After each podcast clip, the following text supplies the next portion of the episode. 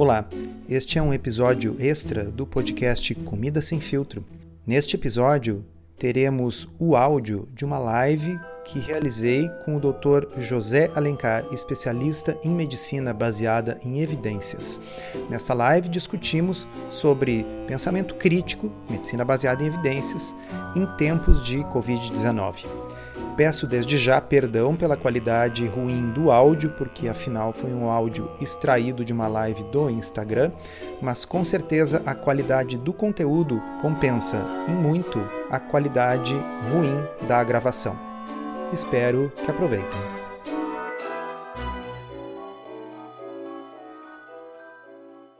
É, Para quem está uh, nos acompanhando aí não conhece, o Dr. José Alencar, ele é cardiologista, especialista em arritmias lá em São Paulo, mas é conhecido também como influenciador na área de, como é que eu vou dizer?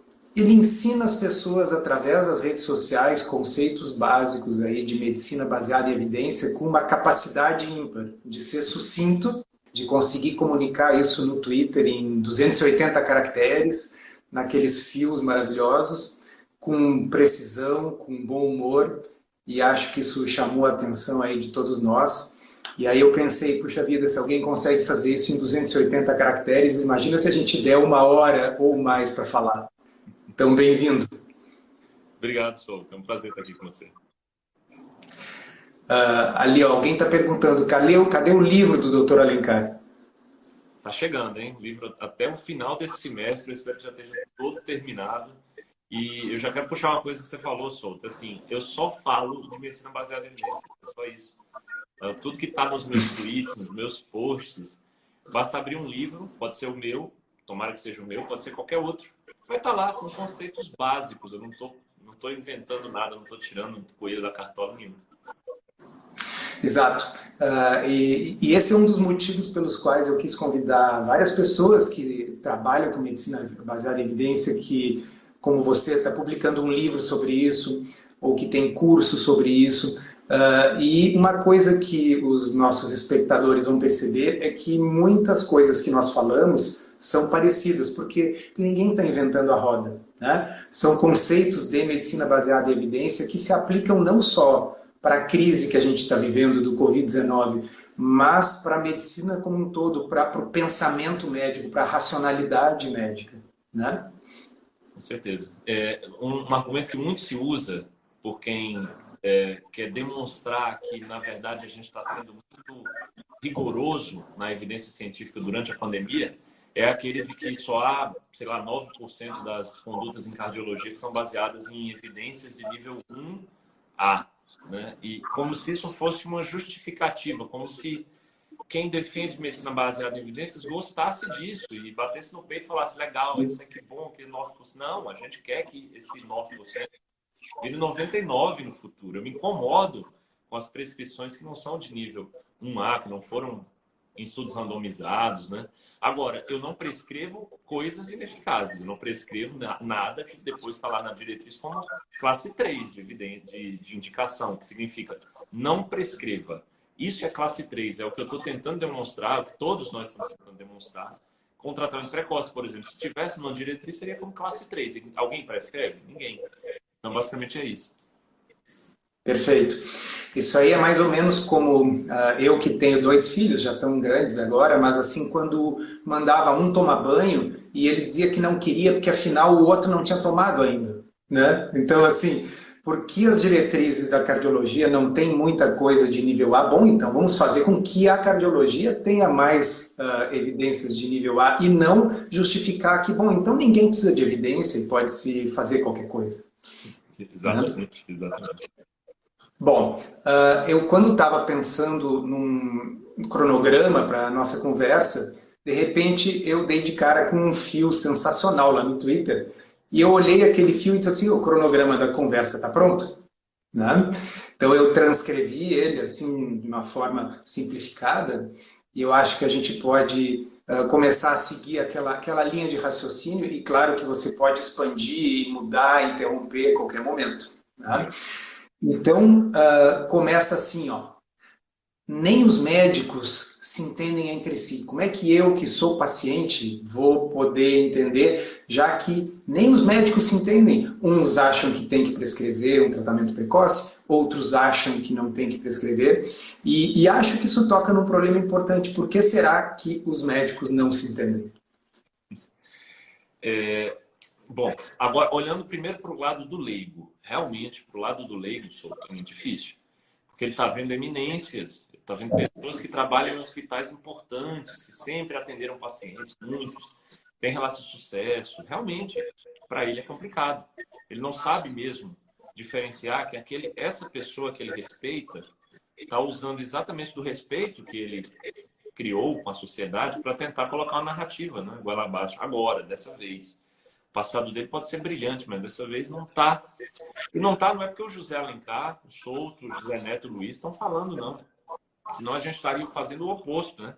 Usando também o, o argumento de autoridade, o viés de eminência para o nosso lado e trazendo para mim isso. Eu não vou fazer isso. Ninguém vai fazer isso. A gente está mostrando, olha só, essas pessoas estão erradas por conta das evidências científicas que dizem o contrário do que elas estão dizendo.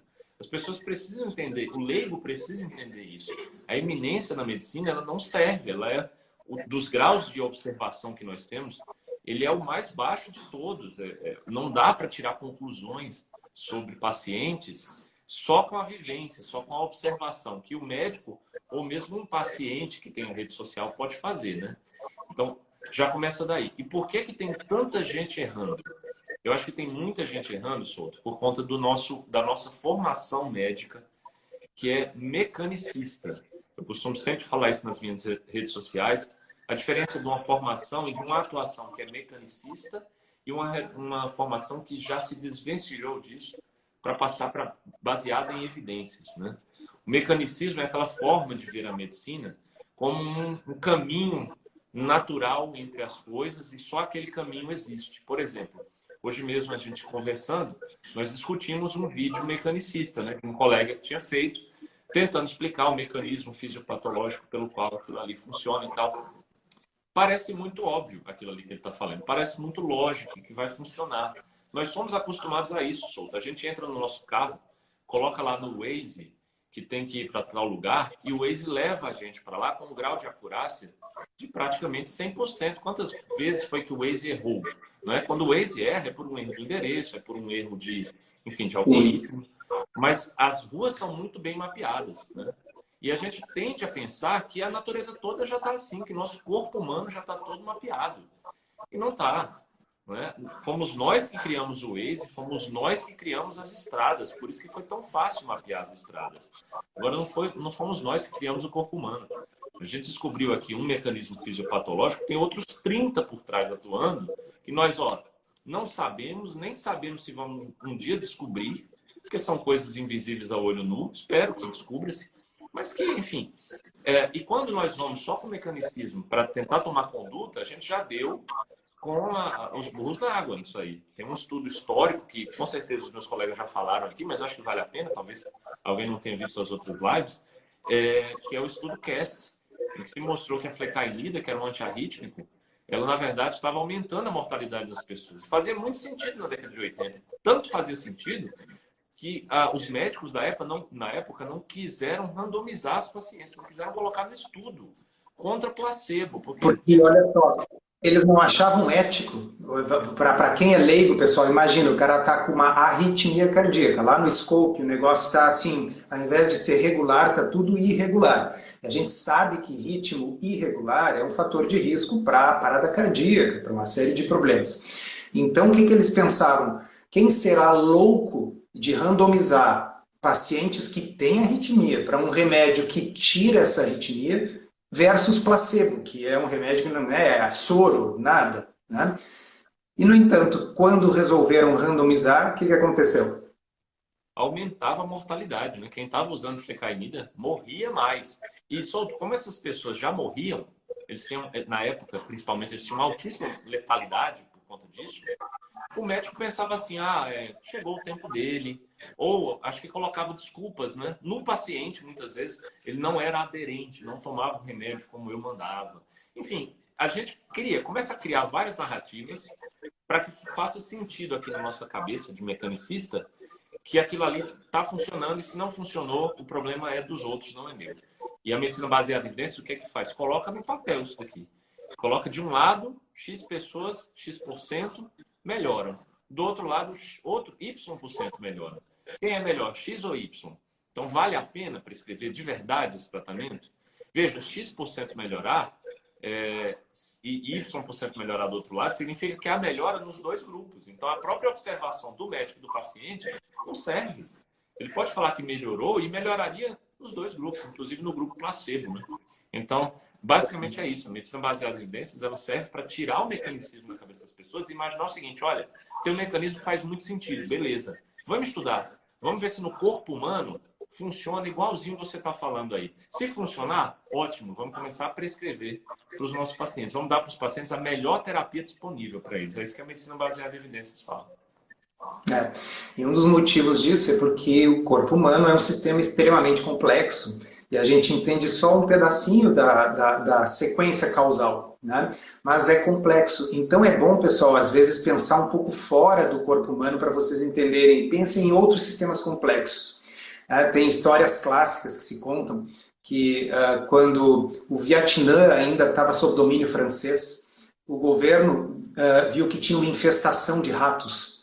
Então eles resolveram tomar ter a seguinte ideia: vamos pagar para cada rabo de rato que nos trouxerem, né? Para que as pessoas exterminem os ratos. E elas trazem o rabinho como prova. O que, que aconteceu? As pessoas começaram a criar ratos em casa para levar rabos uh, para o governo. Né? Então, foi o quê? Uma consequência não antecipada.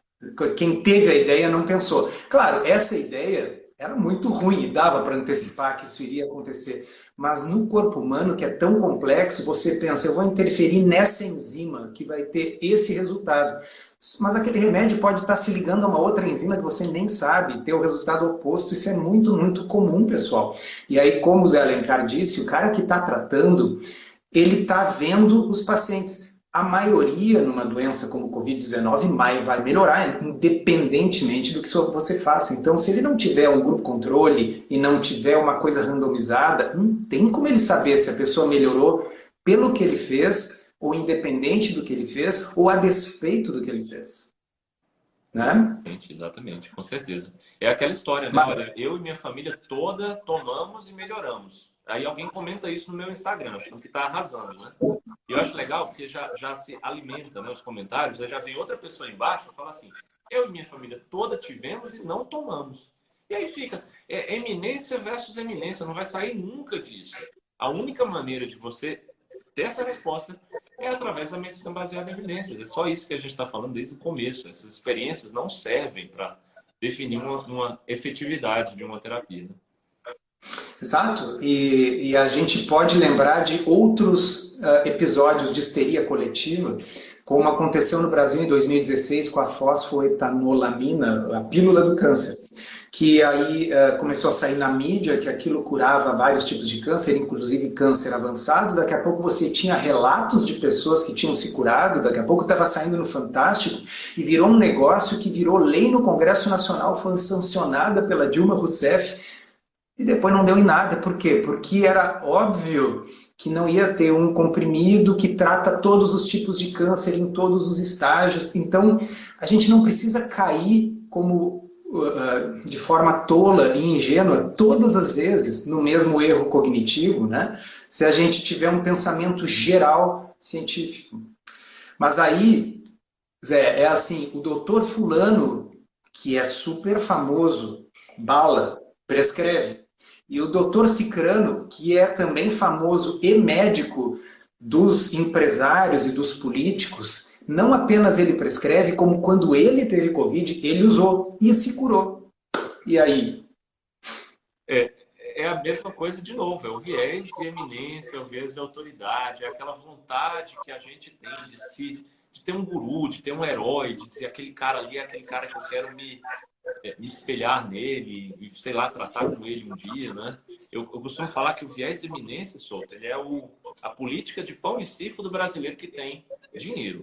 O brasileiro quando passa a ter um pouquinho mais de condição financeira, ele, ele começa a procurar exatamente por essas eminências. E as eminências, elas são quase sempre paternalistas, né? É aquela medicina que é assim, olha, eu vou te curar com esse remédio aqui. E aí no dia seguinte ele se cura, não pelo remédio, mas porque ele já iria se curar e depois ele vai usar isso ali, aquilo como um case de sucesso e repassar e tal. E você começar a usar a linguagem verdadeira da medicina, que é eu dei esse remédio para você e depois para mais 160 pacientes para poder ter efeito em um só, que é como é feita a medicina de verdade, esse cara perde totalmente a fama, o paternalismo. Ele vai passar a não aparecer mais em programas matinais de TV. Por quê? Porque ele está é, falando para um público e demonstrando a realidade como é para aquele público que não quer saber a realidade. Aquele público quer ser as migalhas, né? quer ter as migalhas é, de falsas esperanças e tudo mais. Né? É, veja, para você falar que você foi curado pelo coronavírus, por exemplo, que é uma doença que tem 2,2% de letalidade no mundo atualmente. No Brasil, a última vez que eu olhei estava 2,4%. Tá? No mundo está 2,2%. Isso significa que de uma caixa com mil bolinhas, se você, você tem lá 22 vermelhas e, e as outras 978 azuis, é, azuis. 978 significa que você vai sobreviver. E 22 significa que você vai morrer. Isso é, é uma estatística de letalidade global. É, é, o que significa quando você tem um teste positivo para coronavírus. Como é que você pode ter certeza que foi o remédio que fez você botar a mão naquele, naquela caixa e tirar uma bolinha azul? Como é que foi? Uh, como é que você pode ter certeza que aquele médico que usou foi curado por isso? E, e, não adianta a gente entrar em teoria da conspiração e falar ah, se o médico usa, significa que tem significância, que tem eficácia garantida. Não, de novo, não é a eminência quem define. A eminência, a autoridade, ela é o último grau das evidências científicas. Os melhores graus são quando a gente coloca X de um lado, Y do outro e compara. É, é que é um pensamento muito muito simples, é um pensamento tribal, assim, né? Eu, eu fiz a dança da chuva e choveu, então a dança da chuva causou a chuva. É, e é o mesmo tipo de pensamento tribal que faz com que eu pense que o que o pajé falou é verdade, porque ele é o pajé. Né?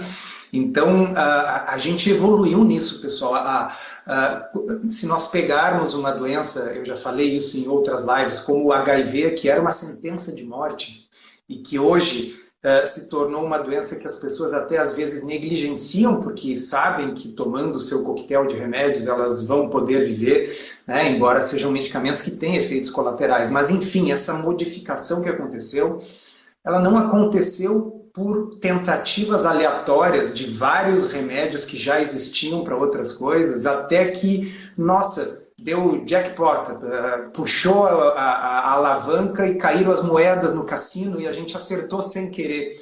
Não foi assim. Foi uma, foram descobertas incrementais, aos poucos, com estudos que começavam, sim, uh, mecanicistas em ciência básica, mas avançavam para fase 1, fase 2, fase 3 em seres humanos, e aí depois se combinavam remédios que tinham funcionado em fase 3, até chegar em combinações que tiveram sucesso. Né? Então, uh, se a gente evoluiu para o que nós temos hoje, foi através da medicina baseada em evidência, e é por isso que a gente às vezes se exaspera. Não é nem tanto, eu vou ser sincero para vocês, pessoal, não é nem tanto pelo tratamento precoce em si, porque as drogas que estão sendo usadas não são excepcionalmente tóxicas. Eu acho que elas são tóxicas para a racionalidade. O, o, o fato da gente estar tá usando isso significa que nós estamos apelando ao pensamento mágico. E isso nunca foi bom para nenhuma sociedade. E pior ainda quando são médicos que estão fazendo isso. Eu concordo né? plenamente, assino embaixo com o que você falou. Eu desde sempre falo, não é pela toxicidade, eu não acredito nos estudos que saíram lá no passado que mostravam que a hidroxicloroquina aumentava a letalidade, eu já nunca acreditei neles. Procurar nas minhas redes sociais naquela época eu já falava. Esse estudo também. Porque eles também eram observacionais. Exato, exatamente. Não tem uhum. poder para afirmar isso. Então, eu, eu não acreditei nisso. Agora, o, o que isso traz em consequência, sim, é que é o problema.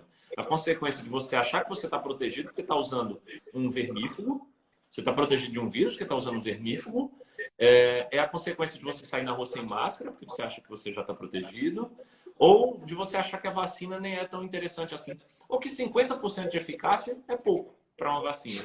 Como se, se a eficácia da, da ivermectina, se comprovada, conseguisse chegar aos pés disso. Né? Se for comprovado um dia como vai ser. Esse é um ponto muito importante que eu também abordei aí nas outras lives, mas vamos reforçar que a, a eficácia média dos nossos bons tratamentos não é nem de longe tão grande como o leigo imagina. Né? Então, quando eu uso uh, um medicamento que comprovadamente vai diminuir a chance de um desfecho ou de morte, tratar hipertensão, uh, tratar colesterol, tratar diabetes, né? esses remédios, então as novas drogas para o diabetes que mostraram efetivamente uma redução do risco cardiovascular, eu preciso tratar um monte de gente para evitar uma morte. Não é um negócio que um médico começaria a tratar no seu consultório e diz assim, nossa, desde que eu comecei a usar esse remédio ninguém mais morre. Pessoal, isso não existe, isso é fantasia. Isso não existe na medicina. Né? Então, assim, a magnitude, acho que o NNT da maioria dos remédios deve ficar o quê? Entre 20, 30, né? Dos bons. Os consagrados, sim, exatamente. Né? NNT, pessoal, assim, precisa tratar 30 para um se beneficiar. Então, uh, essa ideia de que toda a minha família tomou um negócio e todo mundo ficou bem, e achar que isso é por efeito do remédio, seria um NNT de um. Eu precisaria tratar uma pessoa para beneficiar uma. Isso não existe fora do mundo dos unicórnios. Exatamente, perfeito.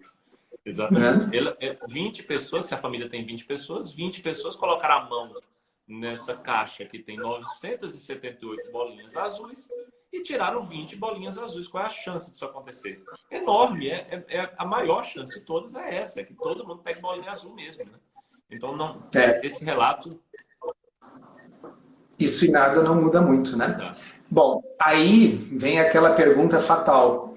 E quem é você Zé Alencar, para falar sobre isso. Quantos casos você já tratou? Você está na linha de frente, por acaso? Se eu responder isso, Souto, eu vou estar tá caindo no, no papo de quem quer que eu tente usar o meu argumento de autoridade, o meu viés de eminência nisso aqui. E não, eu não vou, não vou usar viés de eminência jamais. O que eu estou falando, você pode colocar qualquer tweet meu. Pega as palavras-chave do meu tweet, ou do que nós estamos conversando aqui agora, joga no Google espaço NCBI, que é quando, quando você procura uma coisa no Google para tentar te direcionar para o PubMed. Pronto, faz isso. Você vai ver que tudo que eu falo tem alguma coisa, tem alguma referência bibliográfica. Estou só falando é, medicina baseada em evidência, só isso, não estou inventando nada. Exatamente. E outra, por exemplo, eu, eu não sou cardiologista, tá?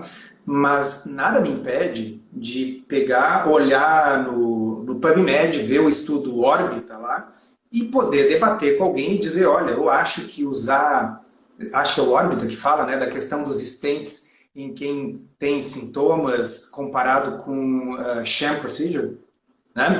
Então, assim, eu não, eu não preciso ser cardiologista para poder avaliar a evidência se eu tiver as ferramentas, ferramentas da medicina baseada em evidência. Ou como um exemplo que eu usei esses dias debatendo com alguém, eu digo, olha, uh, um crítico de música não precisa ser um cantor ou um músico. Né? Um, um, um, um, comentarista de esportes não precisa ser um ex-atleta. Né? Então, a gente pode ter conhecimento sobre uma coisa sem estar na linha de frente e estar na linha de frente, olha que interessante, vamos ver o que você acha do que eu vou dizer. O médico que está na linha de frente, às vezes, é o menos apto a ver se uma coisa está sendo eficaz ou não. Concordo. Como assim? Porque ele está emocionalmente envolvido e ele não tem um grupo controle. É, e fora isso, se chama viés do especialista, né? O, tem um cara, um americano que eu, que eu gosto muito dele, é, inclusive ele é um, um, dos que me fez começar né, a analisar a evidência, que se chama John Mendrola. Ele fala isso, ele fala, olha, eu sou eletrofisiologista e eu acho que, como eu sou também, e eu acho que não deveríamos, não deveriam ser os eletrofisiologistas a estudar a questão do CDI para profilaxias primárias e secundárias, o cardiodesfibrilador implantável. Enfim, uma coisa que é do eletrofisiologista ele acha que não deveria, deveria sermos nós a pesquisar. Por quê? Porque nós temos aquele viés de especialista. A gente já implantou muitos, a gente sabe como é que são, como é que é a cirurgia, se a cirurgia é, em tal paciente vai demorar mais tempo, vai ter mais complicação. Nós já temos, já somos enviesados a pensar que aquilo ali funciona em determinado tipo de paciente, em outro não, porque foi o que nós vimos na nossa prática, e a nossa prática não serve para nada, absolutamente, é isso que eu estou falando desde o começo. E se a gente tiver que colocar para medicina baseada em evidências, vamos chamar um pessoal aqui que sabe fazer pesquisa, não é? E vamos chamar depois um pessoal que sabe analisar a pesquisa para ver se isso funcionou direitinho. É isso aí. Perfeito. Mas então quer dizer que você sugere ficar em casa esperando o pior? É, essa frase solta, eu recebo um comentário disso, acho que diariamente. Uma pessoa chega pensando Sim. que agora vai lançar ali a bomba, a bala de prata contra mim, porque um argumento genial, né, na cabeça dessa pessoa. E, e é assim, esse argumento sai do parte do pressuposto de que a terapia funciona, né? Parte um minuto só do pressuposto verdadeiro que a terapia não funciona, então para que que você vai tomar o remédio. Então, qual é a diferença entre o que você acabou de escrever e tomar o remédio? Essa diferença só existe em quem não acredita no que eu estou falando, em quem não está partindo do pressuposto que eu estou tentando entregar aqui para você, entendeu? E quem não parte nem do pressuposto, Zé, não está interessado em mudar de opinião, né? Essa pessoa está interessada em vir no meu Instagram para me combater, enfim, não está interessado em mudar. Quem está interessado em mudar quando surgir uma, uma, uma dúvida como essa, gente, quem está nos assistindo, parta do pressuposto, por um segundo só. Fecha o olho e pensa assim: bom, o que, que eu vou fazer indo até a farmácia, gastar, sei lá, X reais para comprar esses comprimidos? Se os comprimidos não funcionam, qual é a diferença? Não funcionam, não tem eficácia, zero, tá? Qual é a, a diferença entre ficar em casa? né? É, que, que é o, o, que se faz, porque não, não há terapia. Eu gostaria de oferecer, né? Você também, Souto. Quem não gostaria? Sim. Quem não gostaria? Nós amamos os nossos pacientes, né? Eu só não, eu só não gosto de enganar eles. Nós não gostamos de enganá-los, né? É só isso. É que é um amor sincero, né? A gente não conquista ele com mentiras. E, e veja, é fácil para o médico. Uh, eu vou, vou tentar explicar para as pessoas que estão nos ouvindo que eu não acho que na maioria das vezes haja uma má intenção. Tá? O que há são esses vieses que a gente está falando, a pessoa começa a dar o tratamento e, e as pessoas melhoram, porque 98% delas vão melhorar independentemente do que você faça. Mas a pessoa fica muito agradecida porque você deu um placebo, né? você deu um remédio e a pessoa acredita que foi porque você tratou. Então, significa que que você foi atencioso, que você fez alguma coisa. Né? Então, isso vai dando um feedback positivo para o profissional, que passa a se sentir bem. Então, a dopamina que isso libera no cérebro uh, é quase uma droga para o profissional. Né? Eu estou ajudando. Eu... E aí, daqui a pouco, isso começa a se espalhar dentro de bolhas de WhatsApp, Uh, e o indivíduo está convencido uh, de que se ele não fizer isso, ele está tá sendo negligente. Não, não. A, a, gente parte na medicina, como na ciência de resto, do pressuposto da hipótese nula, de que as coisas não funcionam, porque no mais das vezes elas não funcionam. Né? E aí você tem que provar que funciona. E uh, tem uma frase sensacional sua, Zé Alencar, que eu vi no Twitter, que é assim, se você está usando uma droga ineficaz, só o que resta é o dano. Né? Você não tem chance de ter benefício. A chance de prejuízo tem, mesmo que seja pequena. Exatamente. E, e, e, aquelas pessoas que usaram o, o, tratamento precoce, que é ineficaz, e não tiveram nada, não tiveram nenhum efeito colateral, eles não entendem que usando uma terapia ineficaz, como você falou, só aumenta o dano, ele teve a chance aumentada de ter o dano. Que bom que ele não teve. Que bom, vá agora para as redes sociais comemorar. Mas você teve essa chance aumentada, né? Assim como quem está na, no hospital, é, é, oxigenoterapia, e é instituído o tratamento com dexametasona, esse tratamento diminui a chance desse paciente evoluir mal. Estamos falando de probabilidades, de chances. Eu não estou dando uma pílula mágica. Porque eu já recebi comentário falando assim: ah, então por que se a dexametasona funciona, por que, que ainda tem pessoas morrendo, né? Tem pessoas morrendo porque tem muita gente sendo contaminada ao mesmo tempo. Essa é uma definição de uma pandemia, né? Depois a gente tem um país que, que para de funcionar porque não tem mais leito, aumenta ainda mais a letalidade e aí virou uma bola de neve. É isso que acontece. A dexametasona tem um efeito, diminui a probabilidade de uma pessoa morrer da ordem de 20, 30%, o risco curativo. É muito alta essa redução, 20, 30%. É a melhor droga que nós temos. Foi uma droga incrível, foi descoberta, né? E, e é isso. Então a, a, pessoa tem que, vocês têm que entender isso, pessoal. É, é, acho que a gente está entrando num novo paradigma, né? O paradigma da medicina baseada em evidência. Talvez a pandemia tenha chegado para a gente para mostrar isso. Olha só, precisamos mudar. Não dá para a gente continuar desse jeito, achando que em medicina vai ser sempre tão fácil como uma molécula leva a um, um problema e se eu corrigir esse problema eu vou corrigir a doença. Não é assim? É. Uh, uma pessoa que nós dois admiramos, que é o Vinay Prasad, né? um oncologista americano. O, o, o Vinay Prasad uma vez escreveu no Twitter que ele achava que precisava realmente uma reformulação do currículo, porque se passa dois anos aprendendo ciclo de Krebs e coisas desse tipo, que não vão tornar você um melhor médico.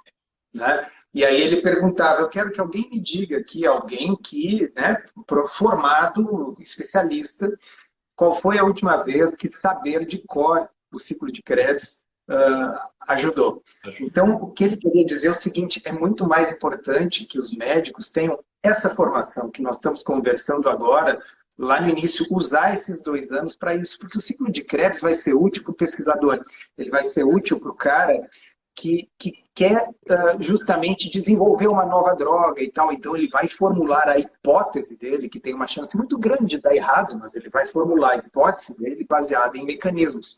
Para o resto de nós, é importante ter fluência na leitura da evidência para não ocorrer essa situação em que, numa pesquisa, se não me engano, da, uh, do Conselho Federal de Medicina, ou foi da MB, não me lembro, que cerca de 43% dos médicos no Brasil estavam prescrevendo ivermectina. Né? Uh, então, a minha interpretação disso, né, e o pessoal vai dizer, ah, é soberba, é empáfia. Não sei o que, que o Zé pensa. Eu acho que é nós estamos falhando na educação científica, não médica, na educação científica de 40 e poucos por cento dos profissionais. Souto, eu acho assim, nunca vai ser soberba, nunca vai ser arrogância a gente trazer uh, o mais correto. É só isso que nós estamos propondo. Olha, existe uma ciência, que é a medicina baseada em evidências, que está sendo aqui jogada no lixo por quem está defendendo o tratamento precoce é, pelas pessoas que, inclusive, estão pro, produzindo os estudos sobre isso e analisando, todas elas, quando no final concluem que é, que é bom, elas estão jogando a medicina baseada em evidências no lixo, porque elas estão manipulando dados, manipulando a própria ciência para falar isso. É, então, nunca vai ser arrogância ou soberba. Eu acho que você está corretíssimo. A gente tem que começar, e, e, e, eu conversei isso com o Zé Neto é, esses dias, eu acho que a gente tem que começar com os mais jovens mesmo, para fazer pelo menos eles entenderem que o mecanicismo morreu, o que existe agora é a medicina baseada em evidências, essa é a nova ciência, né, para se fazer medicina. E para os mais velhos, vamos tentar pegar essa, essas pessoas também. Elas são muito mecanicistas, né? Quanto mais velho vai ficando, porque vai adquirindo é. experiência, entre aspas, né? É, mas eu acho que a gente consegue também, aos pouquinhos. Vamos fazendo ali o um trabalhinho aos poucos, crescendo devagar, porque quem, quem abre uma rede social para falar de tratamento precoce, no outro dia está com milhares, centenas de milhares de seguidores. Sim. Vamos crescer devagarinho, que acho que a gente já, já consegue é, fazer a nossa parte. Né? Uh, mais uma, essa aqui é muito boa. Onde está o ensaio clínico randomizado que mostra que dipirona trata Covid-19? Porque está propondo usar dipirona, mas cadê o estudo que mostra que dipirona trata Covid-19? Você está propondo que fique em casa, então cadê, né? Cadê a dipirona funcionando? Olha, é, dipirona é um sintomático. É um remédio que nós prescrevemos e administramos em busca de resolver aquele sintoma que o paciente está tendo. E a resolução de sintomas é muito óbvio isso. A resolução de um sintoma logo no seu início, ela vai fazer eficaz, né? Com terapias eficazes, ela vai fazer com que um, se aparecer um outro sintoma, aquele outro sintoma seja sozinho, apareça sozinho naquele corpo, porque você já controlou o primeiro. Então você não deixa virar uma bola de neve com o paciente. É muito plausível isso. É óbvio que você dá de pirona e você observa imediatamente em todos os pacientes que você prescreve, ou na imensa maioria, que há uma redução da temperatura corporal e há uma melhora da dor. Esse é um tipo de terapia que nós fazemos e nós observamos a, o resultado imediato dele. Então, não, não há necessidade de ensaios clínicos para um tipo de terapia que tem um resultado assim.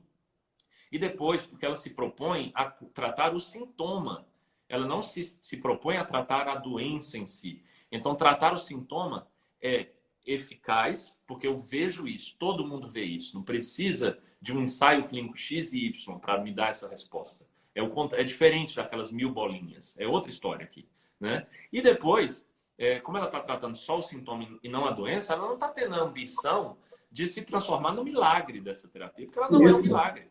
Ela vai só tentar resolver o sintoma para que, se aparecer outro depois, aquele outro fique sozinho e depois outro sozinho. E depois o paciente não tem uma constelação de sintomas que vai fazer ele piorar muito mais rápido.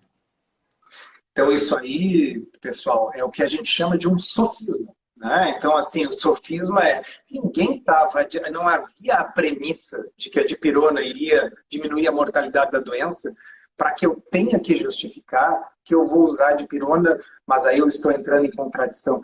E, se eu estivesse dizendo eu uso dipirona e graças a isso nenhum dos meus pacientes morreu, ou como o pessoal diz, nenhum dos 500 pacientes que eu tratei morreu, porque esse pessoal trata inclusive de noite, quando está no banheiro, eles estão tratando para conseguir tratar 500 pacientes na duração da pandemia.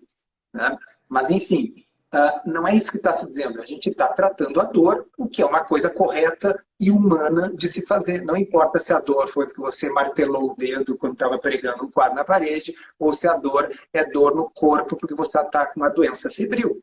Tá? Então, é, é, mas interessante que esse argumento apareceu pela primeira vez que eu saiba num, uh, num documento do Ministério Público Federal direcionado para a Sociedade Brasileira de Infectologia. Então, ah, difícil, né? É, o viés Bom, da autoridade mais uma vez, né? Ah, vamos, vamos usar nossa autoridade para escrever um documento para mandar para o judiciário, enfim. Inclusive, a resposta que a Sociedade Brasileira de Infectologia deu àquele documento foi espetacular. Dava para botar num quadro. Um, aqui vem talvez uma das perguntas fundamentais que eu vou precisar que você desenvolva um pouco, mas primeiro eu vou querer fazer uma analogia para quem está nos assistindo. Que o ponto é assim, ó. Uh, mas e os incontáveis estudos, eu vou botar estudos entre aspas, que tem nomes, ó, pense, procurem pessoal nos seus apps, né? Bota lá aquela lupinha e procura. Se, se você está vivo em 2021 e usa o WhatsApp, você vai encontrar ou C19 Study, ou IVM Meta, ou HC Meta, ou C19 Ivermectin, algum desses aí. Porque sempre tem alguém do Zap para mandar, olha só, saiu esse estudo aqui que prova, uma meta-análise que prova. Tá? Vamos ver se vai funcionar isso aqui. Não sei se a imagem está boa, mas o que, que tu enxerga aqui, Zé?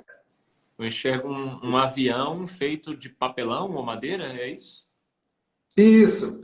Tá? Então vamos contar rapidinho o que, que é isso aí. No início do século XX, uh, no, no, nas ilhas do Pacífico, uh, os povos melanésios ali, eles desenvolveram os chamados cargo cult, né, ou cultos à carga. O que, que era isso? Eles viam os colonizadores, né, o homem branco, construir pistas de concreto e de repente vinham grandes máquinas voadoras do céu que traziam carga. E essa carga tinha bens de consumo, tinha comida, tinha roupas, tinha bens que eles nem imaginavam que podia existir. O que, que eles fizeram? Eles pensaram: bom, se nós construirmos uma pista, se nós construirmos uma torre de controle de bambu, e se nós construirmos um, uma máquina dessas de bambu e folhas de árvore, né, vai descer do céu para nós também essa carga com coisas valiosas. Anos depois, ainda na primeira metade do século XX, o grande físico Richard Feynman cunhou um termo espetacular, que era Cargo Cult Science, a ciência do culto à carga. O que, é isso? Tem a forma da ciência, usa a linguagem da ciência, mas não é ciência. Né? Então, eu vou inventar um termo novo aqui, que é o Cargo Code Meta-Análise. A meta-análise Cargo Code. Ela tem a forma da meta-análise. Ela tem uh, a estética, ela parece usar as mesmas ferramentas, né?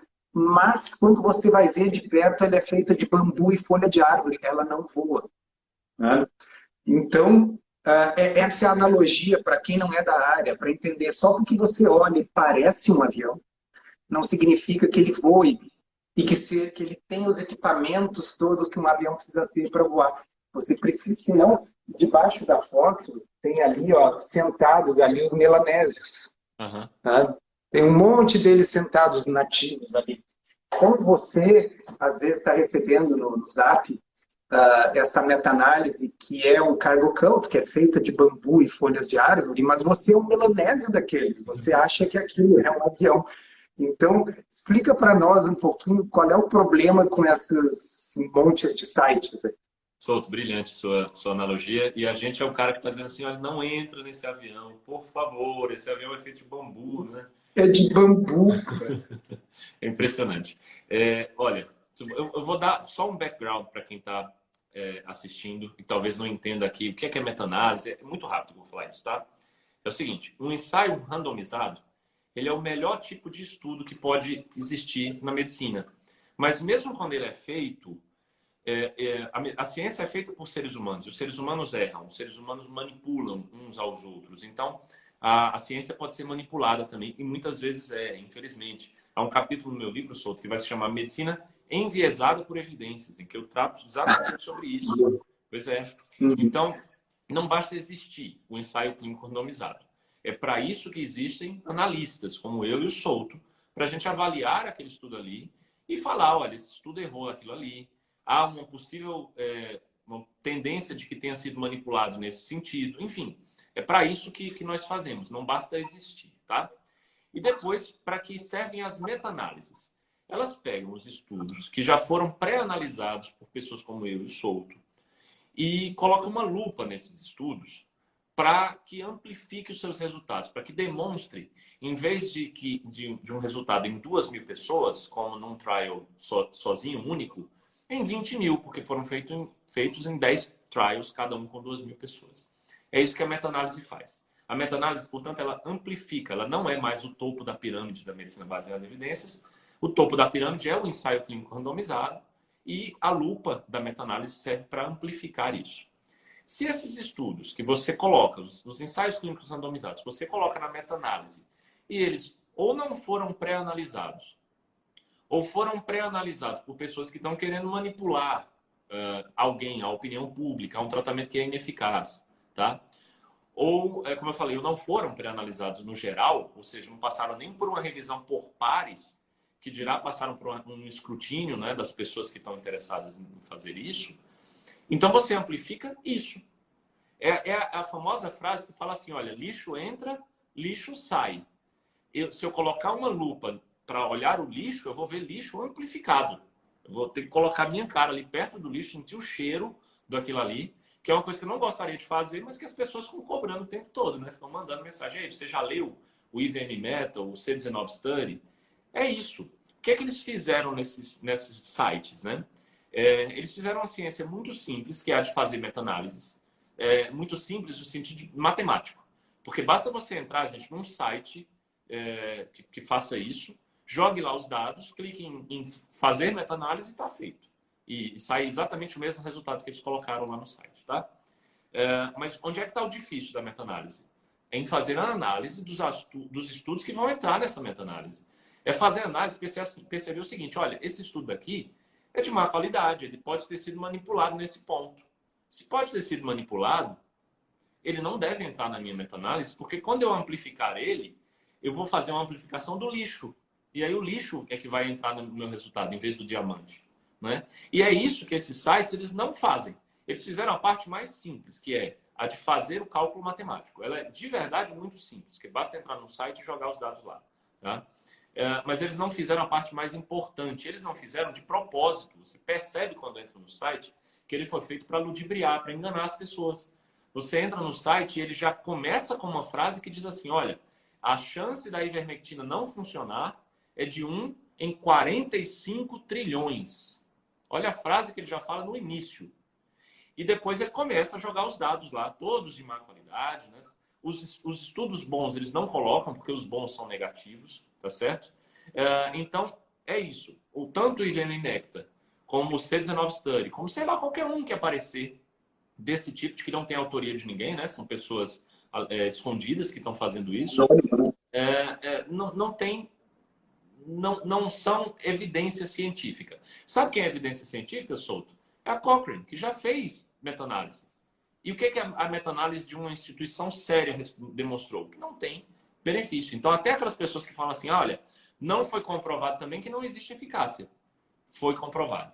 Foi comprovado que não existe eficácia através dos estudos que já tem de boa qualidade dessas terapias e depois numa meta-análise da lupa da Cochrane que amplificou o diamante, amplificou os bons estudos. E isso demonstrou um resultado negativo.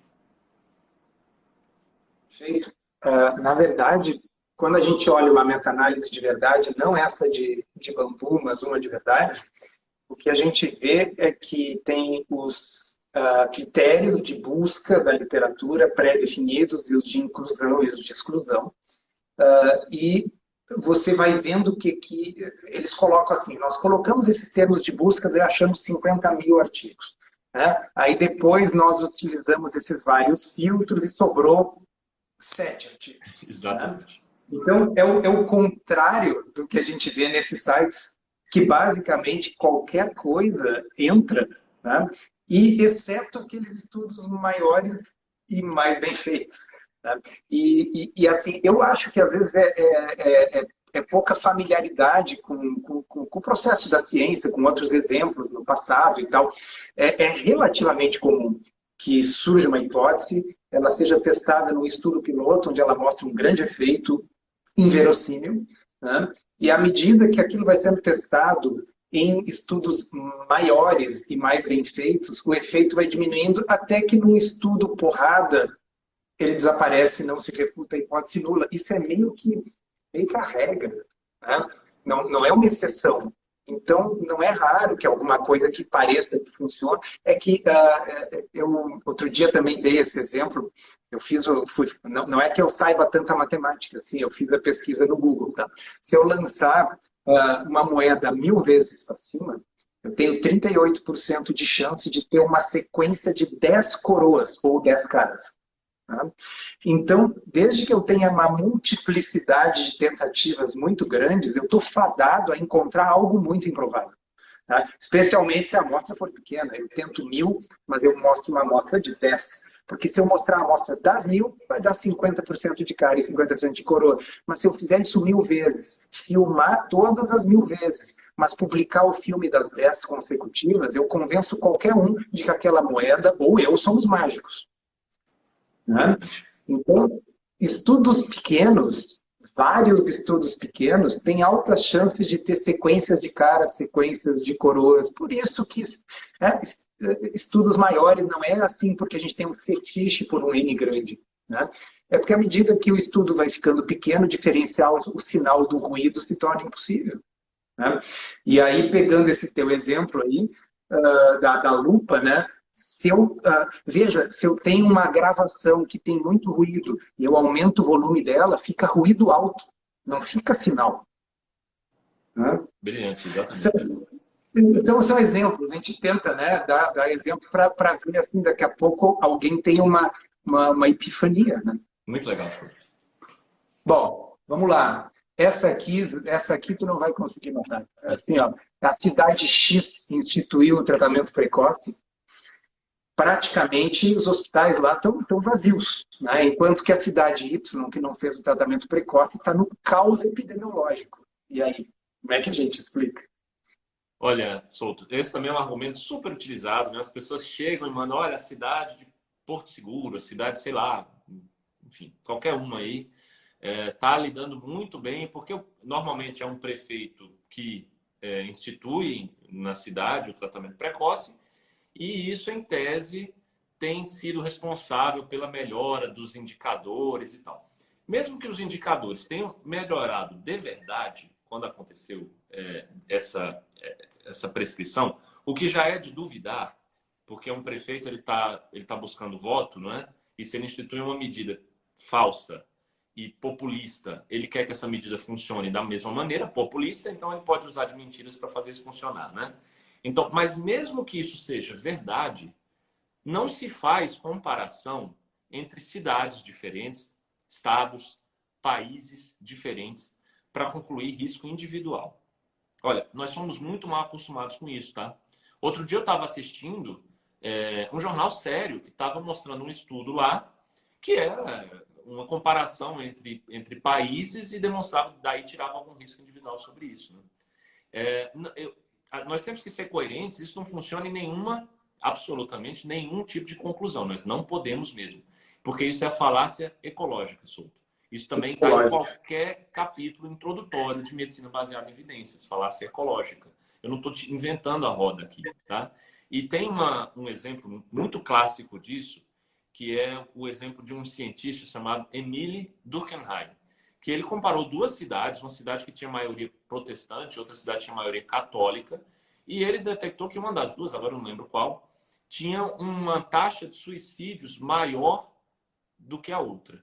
E ele concluiu por esse estudo, baseado nesse estudo, que a taxa de suicídio era maior nessa cidade devido à religião, que agora eu não lembro mais qual das duas que era. Tá?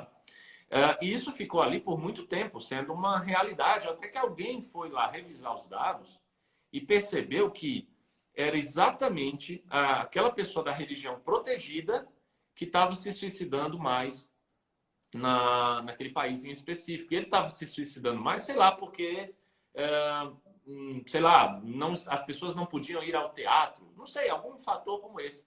Existem ah. centenas, milhares, talvez milhões de fatores que expliquem uma mudança em números de uma comunidade.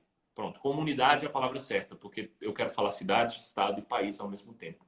É, aqui no Brasil, pode, isso pode se é, explicar por populismo do prefeito, isso pode se explicar por, pelos médicos que estão prescrevendo acreditarem muito nessa terapia, e quando um paciente acaba evoluindo mal, eles acabam não atestando o óbito como deveriam, com as causas que deveriam, né? Isso pode se explicar porque uh, depois que a cidade passa por um período muito ruim, ela retorna à média. Então estava muito, muito, muito, muito ruim. Aí o prefeito decide tomar a medida populista de é, instituir o tratamento precoce. Uma coisa que está muito ruim, ela tem uma chance muito boa. Isso eu ouvi numa, numa, numa live, foi você que falou isso, né? Essa semana. A maior chance é que retorne à média, ao normal, né? Então, há muitas coisas que expliquem, é por isso que não podemos comparar.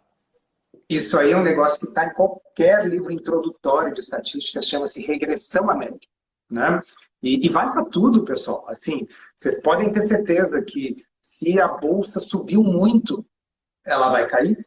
Né? Vocês podem ter certeza que se a pandemia está muito pior num determinado lugar, ela tem altas chances de melhorar.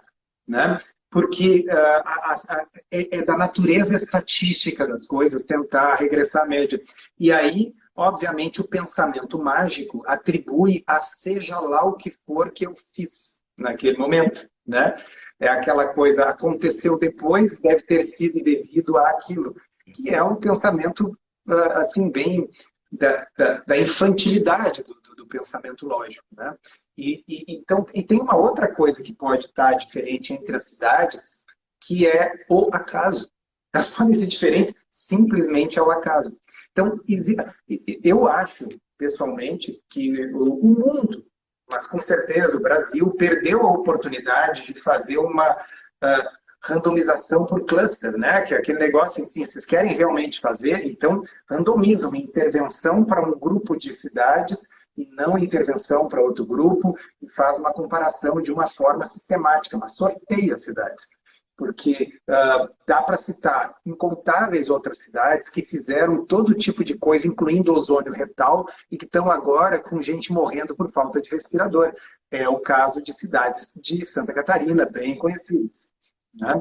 Então, uh, é, pra, a questão é você citar seletivamente algumas cidades para fazer um argumento é, é falácia ecológica do pior tipo, né?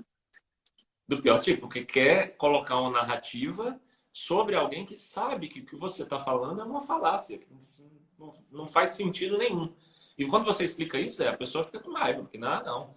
Mas, olha, desculpa, mas lê o primeiro capítulo de qualquer livro de medicina baseada em evidência que está lá, e pronto. Isso, livros que foram escritos antes de 2020. Tá? Não, não, não, não há nada político ali naquele livro. Né? Bom, uh, mas é assim, ó. Essa aqui também é bem comum. A pandemia é uma guerra. Nós não temos como esperar pela ciência. Como que vocês esperam que, dê para fazer um grande ensaio clínico randomizado, multicêntrico, internacional, com vários desfechos durante uma pandemia? Será que é possível? Souto, é impressionante que a gente ainda ouve isso atualmente e ouve isso de médicos às vezes, né, Souto? É impressionante. Nós temos o Recovery Trial, que é um, um ensaio clínico incrível, multicêntrico, internacional, que ainda está randomizando pacientes para testar terapias né, é, que façam sentido, terapias que têm boa probabilidade de pré-teste, porque eles não vão torrar dinheiro com vermífugos e, e antiandrogênicos da vida, né?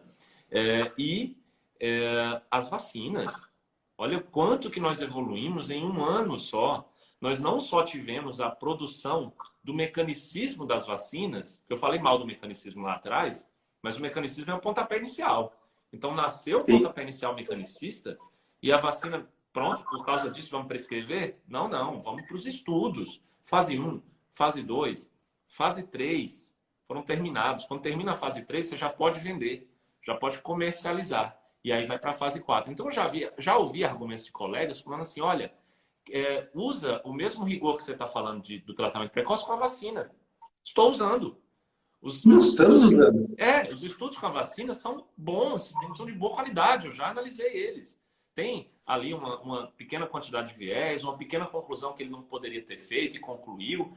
É, coisas isoladas, mas o resultado é robusto faz sentido, tem boa probabilidade pré-teste, tem boa probabilidade pós-teste. É o jeito que nós temos para sair dessa pandemia, o tratamento da comunidade em geral. Enfim, é. é, é... Fala, senhor. Esse exemplo das vacinas, ele, ele, é espetacular porque ele permite mostrar a série de incoerências nos argumentos. Então, vamos lá. Uh, primeiro, se eu fosse fazer com as vacinas a forma como está sendo feito com o tratamento precoce, eu deveria pegar o seguinte: todas as vacinas que tem, né? febre amarela, sarampo e tal, vamos dar, vai que uma previne para o Covid. Né? E, e, não vamos testar, porque não tem tempo, porque nós estamos no meio de uma guerra. Né? Então, e, e aí o que, que aconteceu? Eu ia começar a vacinar todos os meus pacientes para a febre amarela e, uh, e 98% iam ficar curados. Né? Uh, e aí eu ia estar convencido que a vacina da febre amarela funciona. Então, esse seria o, a, o, raciocínio se nós agíssemos com as vacinas com a mesma irracionalidade que nós agimos com o resto. Tá? Agora, vamos lá. Uh, o pessoal argumenta que eu devo usar o, o, remédio da malária, o vermífugo, uh, para tratar Covid, porque afinal o risco é baixo. E eu não tenho um ensaio clínico randomizado fase 3.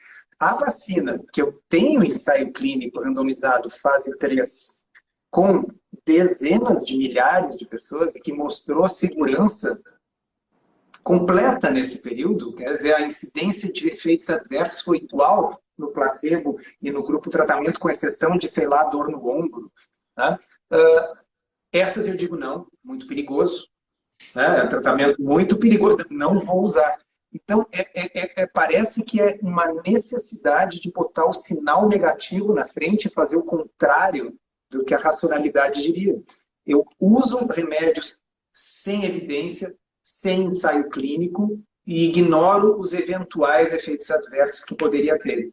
Eu pego tratamentos, não, vacinas, que passaram por fase 1, 2 e 3, que são seguras, portanto, e aí eu recomendo que não use. É, é, então, é, é, é literalmente dois pesos, duas medidas. É, é, é difícil para mim entrar na cabeça isso aí. É só porque é, quase que uma necessidade interna de ser do contra.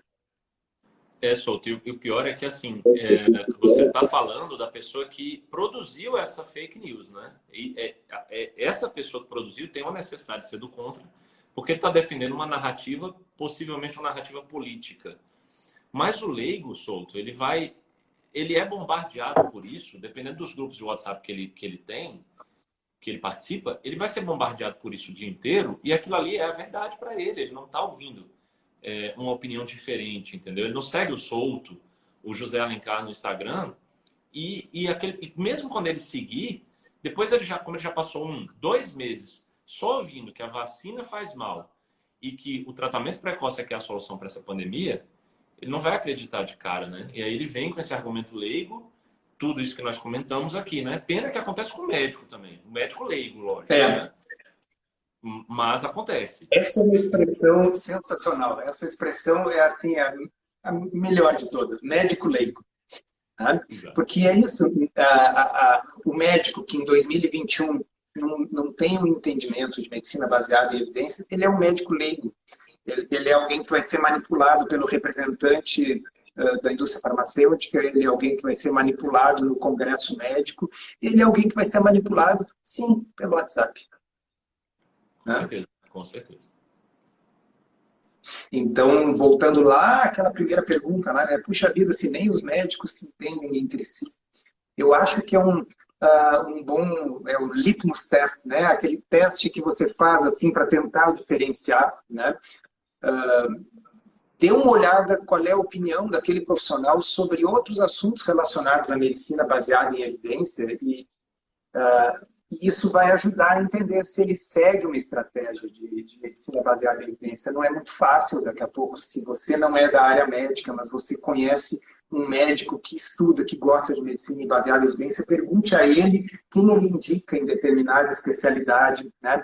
Assim como, enfim, você chama alguém na sua casa para arrumar o seu ar-condicionado ou para fazer algum instalamento, instalação hidráulica, você pede referências também, né? E acho que a gente precisa pedir referências, especialmente de quem vai cuidar da nossa saúde.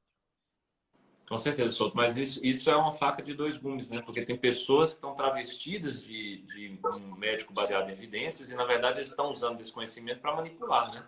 Então, eu não vou citar aqui nomes, mas tem muito aí que você entra lá na conta dele e ele está falando dos mesmos estudos que nós comentamos, só que manipulando tudo para que aqueles números pareçam benéficos né, para as pessoas. Então, é, é, é realmente, para o leigo está muito complicado. Por que, que ele acreditará tá muito... em nós e não naquela pessoa lá, né? Agora, é, eu acho que uma, uma maneira de sair desse, desse checkmate, isso é uma coisa que eu sugeri para um, um, colega médico meu, é o seguinte, olha, você confia no UpToDate? Então entra no UpToDate e vê lá quem está quem está falando aqui o que é verdade, o que está certo, o que, que não é. Confia na Cochrane? Então vai lá na Cochrane. Quem está falando a, o, o correto, entre aspas, aqui? Eu ou o colega que está lá manipulando os números, né? Então, basicamente é isso. Para o leigo, eu acho que, que é exatamente o que você falou, Souto. É, é, é tentar procurar também uma pessoa pelo, pelo seu comportamento agora nessa pandemia, né? E ver se por acaso ele não está sendo populista nas coisas que ele está fazendo, né? Porque existe um caminho muito fácil, que é o de abrir uma conta no Instagram e começar a falar bem do tratamento precoce. Em poucos dias você está com centenas de milhares de seguidores já. Existe o caminho difícil, que é o que nós fazemos, dando a cara a tapa, recebendo comentário, crítica o tempo todo, infundadas, inclusive. Né? uma outra coisa que, que eu acho que pode ser útil é, é normalmente o indivíduo que, uh, que cai nessas narrativas né, são indivíduos desconfiados, indivíduos céticos até demais. Né? Eles assim, porque a indústria farmacêutica quer nos enganar, porque os governos querem nos enganar, porque o prefeito quer nos enganar. Então, use esse seu ceticismo para pensar o seguinte: se tivesse um tratamento tão eficaz assim, barato, por que o resto do mundo não está usando? Né? Por que os Estados Unidos não estão usando isso? Por que a Alemanha não está usando? Aí alguém diz assim: ah, mas olha só, a Europa, os portugueses estão pedindo. Não, isso foi uma notícia que saiu numa rede de televisão, virou um print de um político e circulou nos grupos de zap. Ah, e foram o quê? Existem médicos mecanicistas ah, em todos os países. E né? O que é, o que é médicos leigos. Tá? Agora, o que nós não temos em nenhum desses países são as instituições acadêmicas, ou os governos propondo, propondo esses desatinos, né? porque não se engane. Pra, mais uma vez, para quem tem esse pensamento de teoria de conspiração, assim, vamos pensar numa conspiração. Então, é, o Bill Clinton, o George Soros uh, se juntaram né, numa conspiração global junto com Israel, né, e aí eles uh, querem faturar com a pandemia. Não sei bem como. Tá? Bom, aí uh, a pandemia saiu do controle e agora tem lockdown e, e as fábricas estão tendo que produzir menos porque as pessoas estão comprando menos uh, e, e, a economia não está bem. Tá? Não é do interesse desses conspiradores milionários mundiais que a pandemia melhore para que as pessoas voltem a comprar, voltem a gastar, para que a bolsa de valores volte a subir. Então, se tivesse remédios com 90% de eficácia, eles não estariam sendo usados no mundo? Ou então, assim, é só para não dar o braço a torcer, porque foi uma descoberta brazuca. Então, nós vamos deixar o nosso povo morrer aqui na Alemanha, né?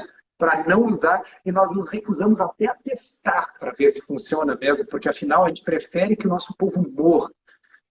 Sabe, é, é, faz tão pouco sentido. Né? O que nós temos é o que, que funciona? É o que está sendo usado. Né? Então o pessoal está vacinando em massa nos países que se tocaram disso logo e garantiram as suas doses. Né? O pessoal está usando a dexametasona nas UTIs dos pacientes que precisam de oxigênio. Né? Agora tem essa nova droga que é caríssima, que só nos países uh, que tem mais dinheiro a gente pode gastar 20 mil dólares ou reais, não sei, para salvar uma vida a cada 20. Né? Uh, então, não faz absolutamente nenhum sentido. O que eu prevejo é que a coisa continuando desse jeito, a gente vai ter daqui a pouco um monte de países, uma população toda vacinada em massa, reabrindo, voltando aí no teatro, no cinema, nos estádios, né? E nós vamos estar aqui vendo o próximo sucedâneo da ivermectina, da cloroquina, atrasados na vacinação, uh, nos comportando como os nativos lá da Melanésia, né? Uh, esperando para ver se o avião vai descer na nossa pista. Né? Perfeito. É, é duro. Bom, e aí vem assim, ó, tudo isso que nós estamos fazendo aqui é porque nós somos humanos e não temos coração. Porque uh, o cara que está prescrevendo tratamento precoce, ele, ele se preocupa com o próximo. Né? Ele pelo menos está fazendo alguma coisa, ao contrário de nós aqui, estamos só criticando. É, e aí? É, mais um, mais um argumento que vem, né? Esse não é nem um argumento, esse realmente já é uma, uma tentativa de rasteira, né? Esse já recebe é, tá... aqui na hora já. É... Melhor botão. Exatamente. Olha, é. é. eu, eu não. Eu não, eu acho que é de criação nossa, talvez. Eu acho que por a gente ter uma criação assim um pouco mais cientificista, talvez, é, é leitores de Carl Sagan, eu não sei, eu acho que a gente não, não vende, não é minha da minha índole vender falsas esperanças, nunca foi. Eu sempre tento ser sincero com as pessoas, né? E eu acho que essa é a maneira de demonstrar o meu carinho por elas, de ser sincero com elas, exatamente sincero. Tanto demonstrar meu carinho como também demonstrar o meu cuidado. Porque se eu falar para alguém que, olha, toma isso daqui é, uma vez por semana, sei lá como é que se faz isso, é, e você vai estar protegido eu, eu, não só estou vendendo uma falsa esperança, como eu estou vendendo um risco para esse paciente. Né? Então, é, quando a gente fala que não existe uma terapia eficaz para ser feita na fase pré-hospitalar, nós só estamos falando a verdade. Não existe mesmo uma terapia eficaz. O que é que você tem que fazer na fase pré-hospitalar? Você tem que se cuidar, você tem que ficar em casa isolado, você tem que observar seus sintomas. Se existisse alguma coisa para eu terminar essa frase aqui, Seria o maior prazer falar dela, como eu tenho muito prazer em falar da dexametasona. Eu acho um milagre que a dexametasona tenha tido uma eficácia tão alta como teve lá no estudo Recovery, né? Então, é, é, existe uma diferença entre as pessoas que tentam ser populistas e vendem placebos e vendem falsas esperanças e um, um, um, outro tipo de medicina que se faz, que é aquela medicina mais pé no chão, que é a medicina não mecanicista e não paternalista. De forma alguma você paternalista com os pacientes. Eu acho que, inclusive, esse paternalismo que se fez no Brasil durante décadas e décadas foi exatamente o que acostumou o leigo e o médico leigo também a pensarem que as terapias são 100% eficazes, que você tem que passar um remédio para uma pessoa, esse remédio vai curar.